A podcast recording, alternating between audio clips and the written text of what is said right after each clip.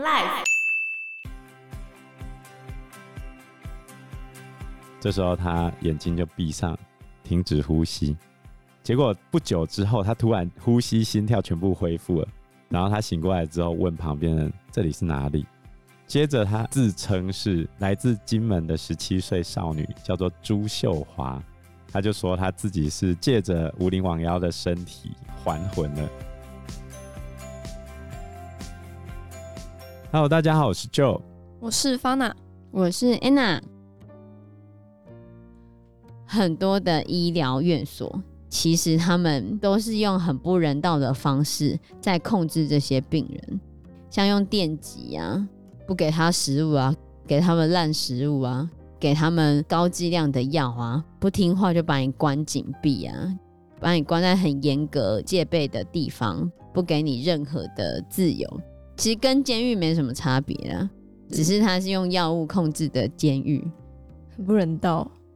比利战争里面就是有记录到这些过程，可以去看二十四个比利和比利战争的书。就可以知道他人格怎么样的转换，而且他的那些超多人格的里面的人格有一些很会画画，很会画肖像画，他就有画出三岁克斯汀的画，很可爱哎，真的吗？超会画的那个肖像画，画超好的，哦、那些人格超强的，我觉得他如果是演的，就是他一定是天才，嗯，不然怎么可以这么厉害？对。而且他中间有一段时间，他其实有靠画画卖钱，因为他很会画画，而且很有名嘛，嗯，所以他有靠他画的那些肖像画或者是风景画卖钱。有一些说法是说，他还曾经教过某些演员演技，像强尼戴普，但是我不知道这是，是真的还是假的，真的还是假的啦。因为毕竟比利在离开医院之后的消息几乎就是销声匿迹。哦，我真的觉得很强哎，他每一个人格都有不同的技术，超厉害的，所以说演的很难吧？我就不知道啊。所以你看，他先转换成会脱逃术的汤姆脱逃，然后再转换成控制肾上腺素的雷根打架，很厉害耶，这要怎么变啊？所以我觉得他当时受到的伤害可能真的很大吧，导致真的刺激出了这么多。对啊，他就被他的继父性侵了。我觉得这真的很难讲，这就跟我们台湾曾经有过一个非常有名的案子，叫做云林麦寮的借尸还魂。借尸还魂？哦，对对对，我不知道，啊，你，你太小了，你都没有看过这些乡野奇谈。在民国四十八年的时候，云林麦寮有一个妇人叫做吴林网妖。当年她三十七岁，身体非常不好。这时候，所有的亲人啊、邻居都来送她最后一面。这时候，她眼睛就闭上，停止呼吸。所有人都看到啊。结果不久之后，他突然呼吸、心跳全部恢复了。然后他醒过来之后，问旁边人：“这里是哪里？”接着，他自称是来自金门的十七岁少女，叫做朱秀华。然后他完全不知道状况嘛。后来他就说他自己是借着武林王妖的身体还魂了。一开始的时候，家属半信半疑，觉得武林王妖得到精神病，准备直接送到疯人院，当时叫做疯人院。然后他坚持说：“我没有病，我是金门来的朱秀华，是借尸还魂来的。”而且他还从原本一个完全不识字的三十七岁妇人，变得能读书会写字，而且云林那边的闽南语是海口腔，海口腔，直接变调成金门那边的厦门腔。嗯，除此之外，他行动的姿势都变得像少女一样，连饮食习惯都完全改变，原本吃荤的变成吃素的。而且原本无林王妖身体非常不好，结果他身体变好了，甚至能做出众的工作。因为后来有很多记者去采访他，就问他说：“你到底发生了什么事情？”于是他就自己自述说：“民国四十七年发生八二三炮战，然后他跟他的父母想要搭船离开战地，他们正要去搭船的时候，他双亲不幸被炮弹击中死掉，只剩下他一个人登上船。”然后这时候他就逃上了另外一艘渔船离开，结果这艘渔船离开金门海岸没多远，也被打中了，然后就坏掉了。嗯、最后来，他跟同船的人在海上载浮载沉三四天之后，随着毁损的渔船飘到云林县台西乡外海的海丰岛这个地方。当时候船上的人都死光，只剩下他还有一口气。然后后来有五六位渔民发现他之后，他喘了一口气，准备获救，没想到。渔民们起了贪念，想要劫财，还要害命，他就哀求这五六个人嘛，表示愿意奉上所有财物，甚至以身相许，终身为奴都可以。结果呢，渔民洗劫财物之后，担心东窗事发，就干掉他。啊，还是把他杀了？这些渔民也太妖兽了吧？对啊，他最后就在海里面溺毙。其中一个渔民想要阻止，结果也被痛打了一顿，然后最后离开了。那其他人就把朱秀华推到海里面，最后他就溺死了。他自己说了，他变成鬼之后，跟另外一批孤魂野鬼变成好友。那另外一个说法就是，同船遇难的这些人的魂魄跟他变好友，但是他自己不想复仇了。哦，他不忍心害死这些渔民，哦、他觉得大家都是可怜人。他怎么人这么好？他都死了还这样子。但是这些灵界好友们就去附身在这些坏渔民身上，所以这些坏渔民最后发疯抓狂，遇到人就一直讲说我杀人谋财害命这样，然后这些人最后就跳海自杀了。重点来了，当初不是有一个渔民阻止？对。对不对？那个人叫做林清岛，这个人，嗯，这个人后来后半生顺风顺水。吴林网妖跟朱秀华的借尸还魂这件事情轰动全台之后，人家就去采访这个林清岛，因为是朱秀华讲出来的嘛。对，他说确有此事，所以不是他在胡扯啊。然后后来呢，朱秀华。他自己说，他魂魄飘到云林台西这边，遇到神明，然后跟当地的王爷哭诉，然后后来地藏王菩萨降驾之后，就叫他去卖了的建材行，有一个老板娘叫吴林网妖，指示他从那边借尸还魂。问题就来了，有人认为他精神病，有人认为这是一个乡野奇谈、灵异传闻嘛。好，于、嗯、是呢。有一个陆军医院的院长，这个医院就是现在成大医院的斗六分院。他在当时候云林县政府官员的陪同下去帮他看病。朱秀华始终表情非常自然，谈吐的逻辑非常清晰，而且没有任何其他障碍，实在看起来非常不像精神病患者。最后他就被带到台南陆军的医院。结果呢，那个主任医师是朱秀华的金门远房亲戚，因为他的肉体是吴林罔腰嘛。结果这个吴林罔腰，他一看到那个医师就叫他叔叔。他说：“哎、你为什么要叫我叔叔？”吴林罔腰就跟他讲：“我是朱秀华。”然后就讲了他借尸还魂的经过。医师为了求证，就偷偷叫护士请他太太来。结果朱秀华一看到医师的太太，一进门哦，他就叫他婶婶。太神了吧！这件事情还在一九八一年被改编成电影，好神奇呀、哦！对啊，吴林网妖他的先生叫做吴秋德，这时候原本在海丰岛做工程工作。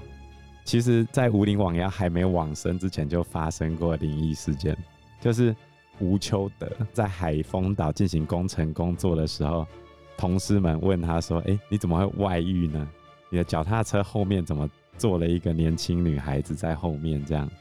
然后面店老板啊，还看到这对男女进到店内只叫一碗面。他问无林罔腰的先生啊，说：“你为什么不多叫一碗面给你太太吃？”所以那时候朱秀华就已经跟在他旁边了，对吧？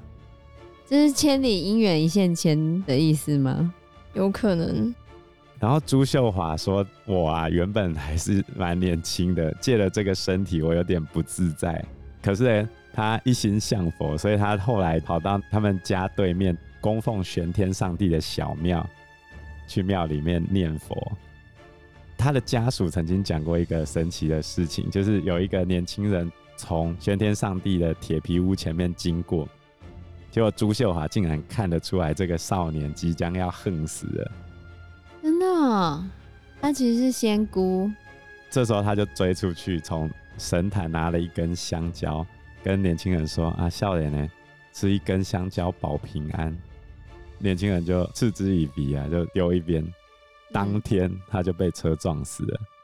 哈，人家叫他吃香蕉还不吃，真是的。然后少年的母亲跑去痛骂朱秀华，恨他救人不救到底啊！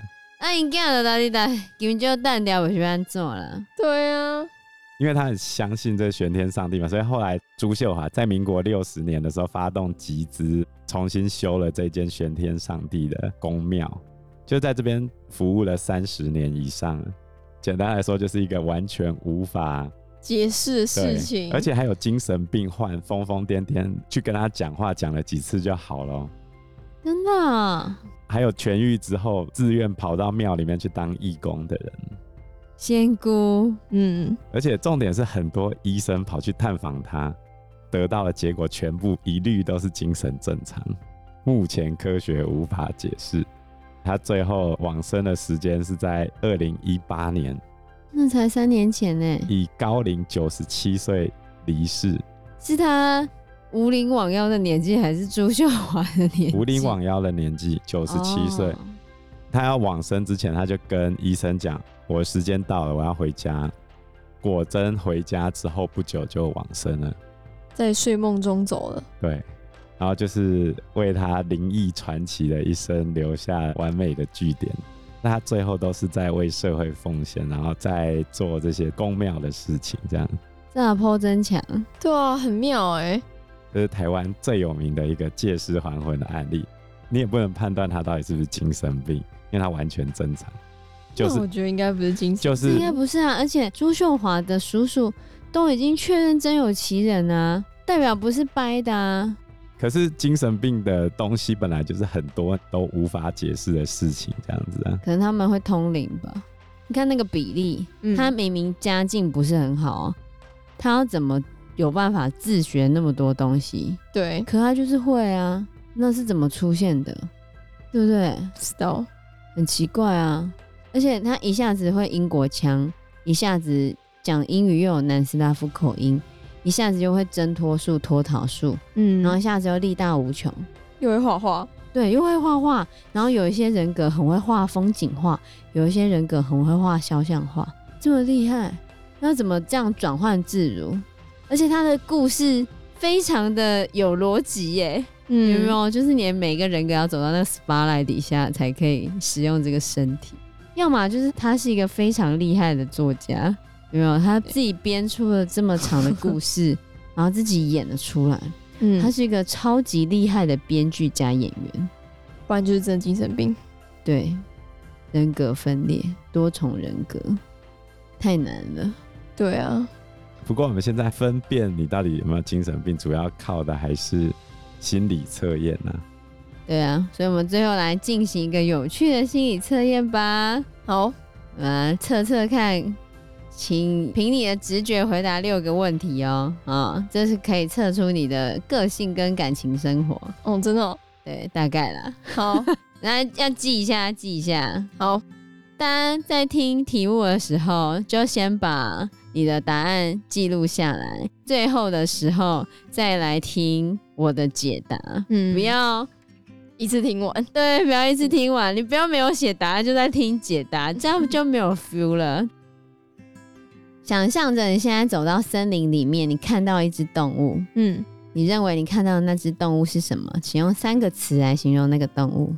我现在走到森林里面，你看到一只动物，嗯，那只动物是什么？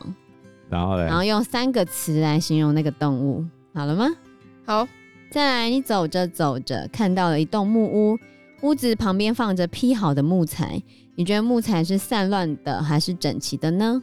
好吗？好。好，那你走到木屋中之后呢？看到躺椅中坐着一个老人，请用三个词汇形容这个老人。好，再来，你们走出木屋之后，会看到一个小女孩在卖玫瑰花。你要跟她买一百朵玫瑰花，你会怎么分配这一百朵玫瑰花？一百朵，他现在有很多朵，她现在有很多朵，你要跟她买一百朵，那你这一百朵红的跟白的，你要各买几朵？或者是你要全红，或者是全白啊？如果是各买的话，你要怎么买？这样子，oh. 就是反正你要买一百朵啊，你要怎么搭配你的那一百朵玫瑰花？哦，好了吗？好了。再来，你继续往森林走进去，你眼前出现一座湖泊，你认为湖泊旁边是一大片草原，还是被大树环绕的呢？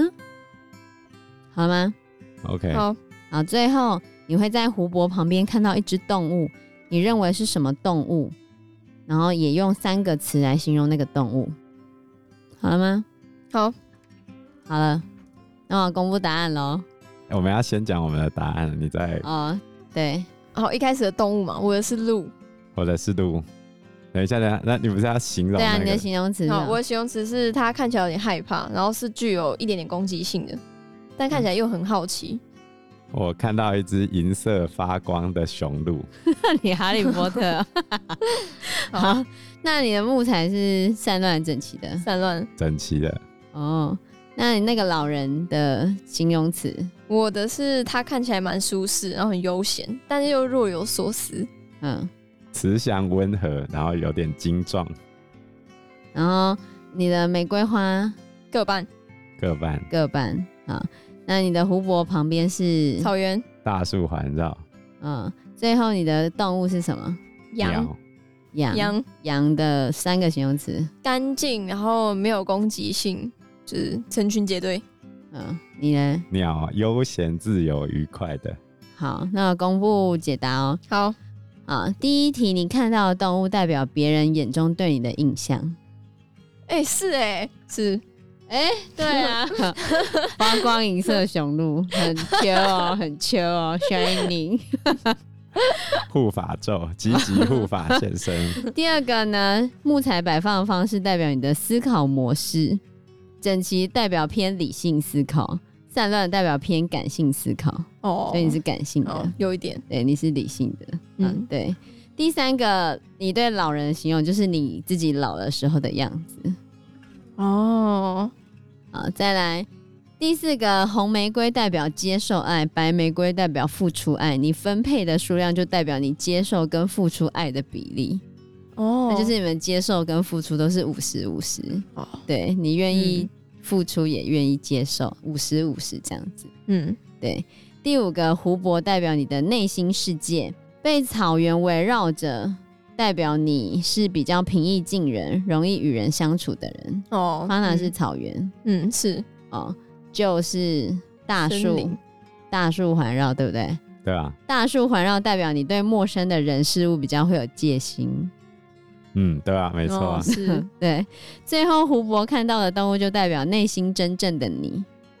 是哎，欸，所以方娜内心真正的是羊。嗯，对。觉得干净，呃，无攻击性，干净无攻击，群居的。对，对对，那你就是鸟，悠闲自由愉快的。